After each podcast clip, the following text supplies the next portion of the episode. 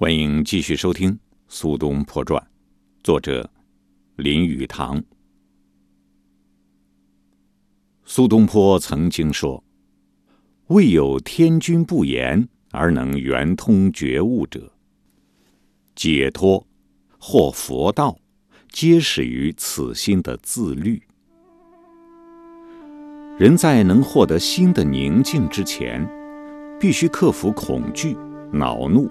忧愁等感情，在黄州那一段日子，苏东坡开始钻研佛道，以后的作品也就染上了佛道思想的色彩。他潜心研究灵魂的奥秘。他问自己：人如何才能得到心情的宁静？有印度的瑜伽术。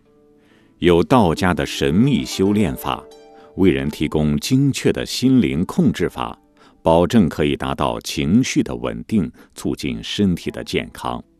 甚至，当然是在遥远的以后，甚至发现长生不死的丹药。对于精神的不朽呢，他对寻求长生之术十分着迷。人身的不朽与精神的不朽。是应当截然化开的，因为不管对身体如何看法，身体只不过是个臭皮囊。精神若经过适当的修炼，早晚会抛下这个臭皮囊，而飞到精神界去。身体的不朽，退一步说，至少包括一个可修炼得到的目标，就是延缓衰老，增长寿命。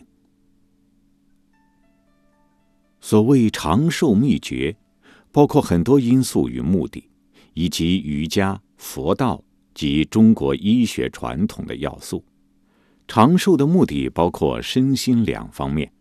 在身体方面，其目的在求容光焕发的健康、体格精力的强壮，以及去除缠绵的疾病。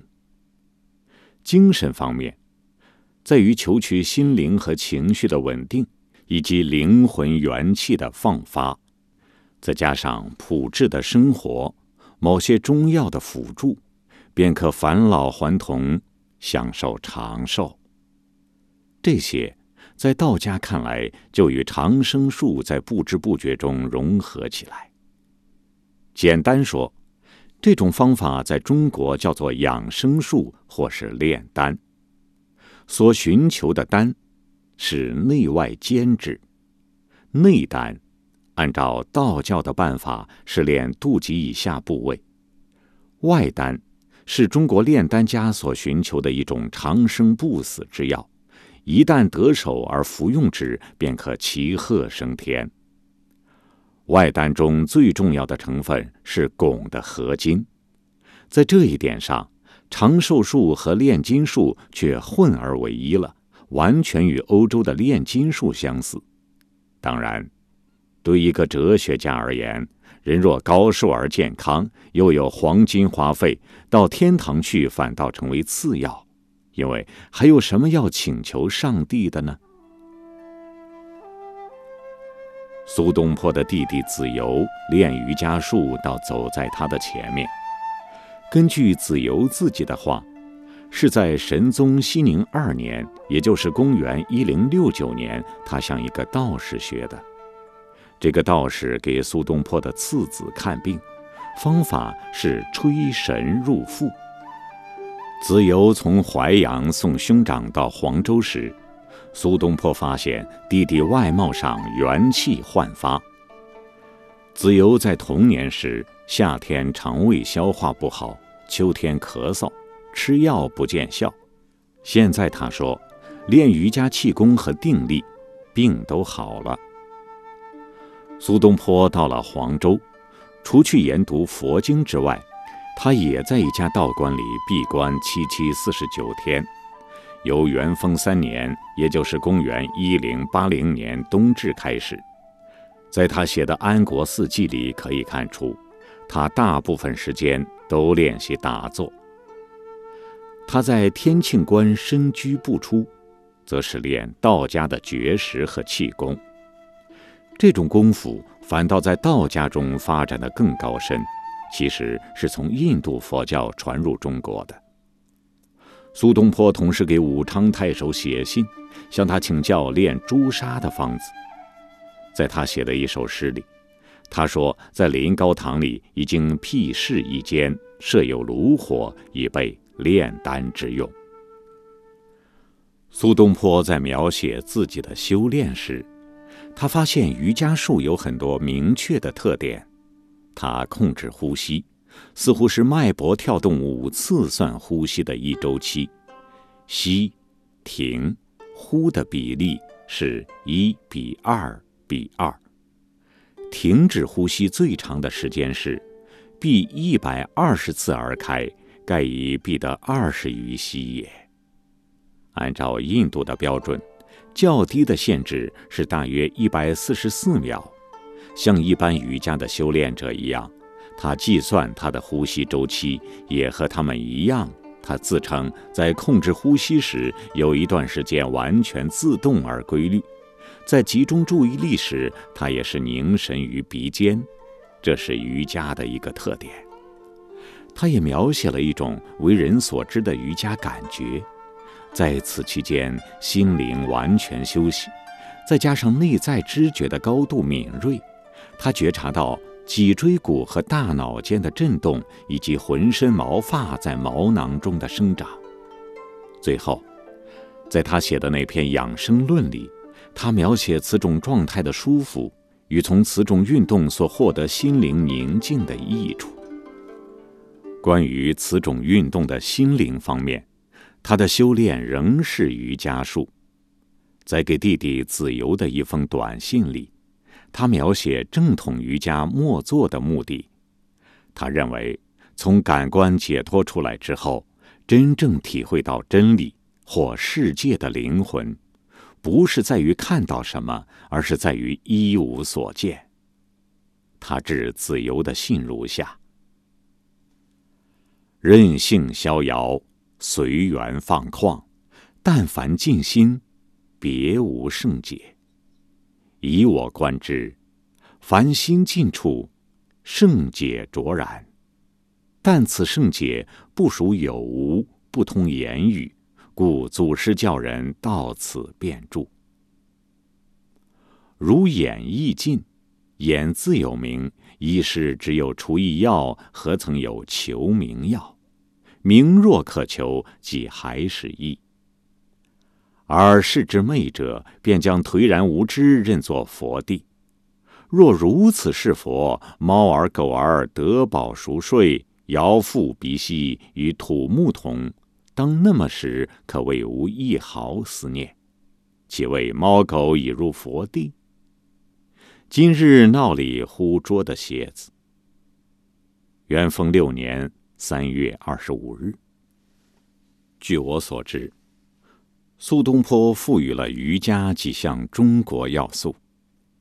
他不但排除了那些弯曲腰、腿、脖子等类似特技的动作，以及其他粗怪的扭曲动作，而且增加了定时的咽唾液。这完全来自道家合乎生理的心得。他向张方平推荐他的修炼方法，在信里他这样描写：每夜以子后披衣起，面东或南，盘足叩齿三十六通。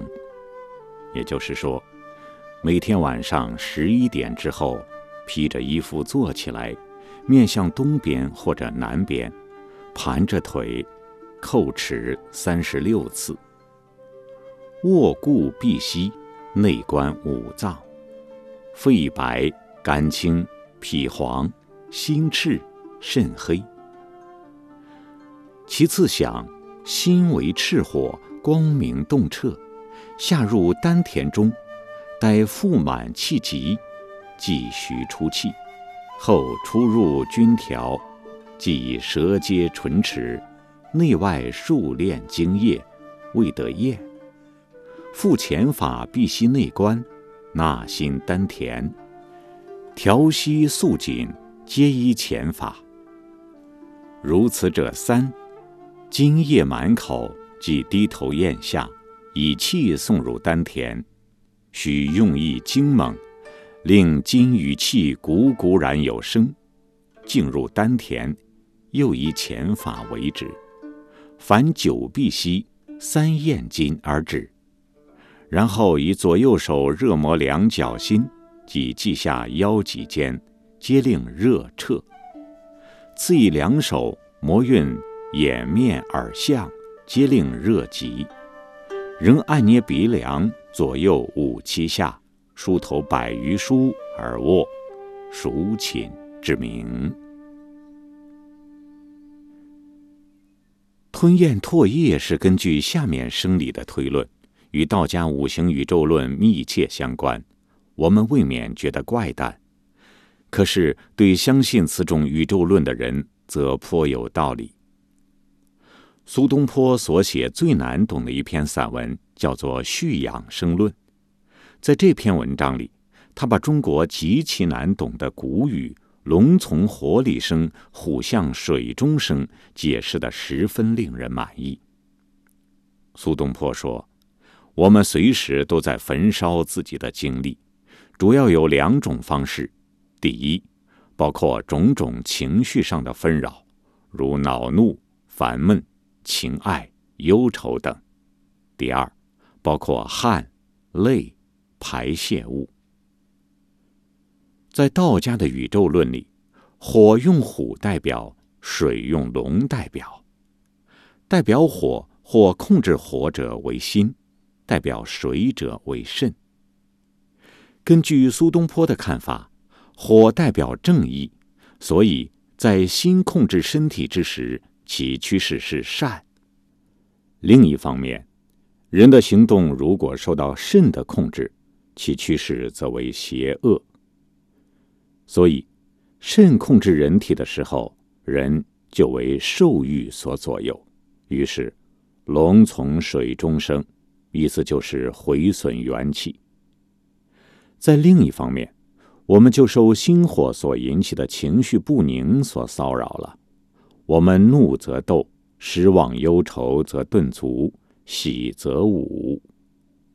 每逢情绪如此激动，身上的精力元气则由心火而焚毁。这就是虎从火里出。照苏东坡说。这两种毁损元气都是死之道也，因此，我们应当借心神的控制，一反水火正常的功能，而吞咽唾液是把心火向肾方面压下去。此外，中国道家还努力追求外丹，又名方士丹，也就是仙丹。苏东坡直到他人生的末日。一直想求得这种仙丹，不过他对寻求长生不死之药还没有入迷。我们姑且把求取仙丹这种事情摆在一旁。道家谆谆教人的养生术和现代医生对人的忠告，在原理上没有差异。让我们还是回到单纯有节制的生活上来吧。要有足够的工作，足够的休息，最主要的还是无忧无虑，避免心情上的紧张激动。换句话说，人只要遵从一般常理就好。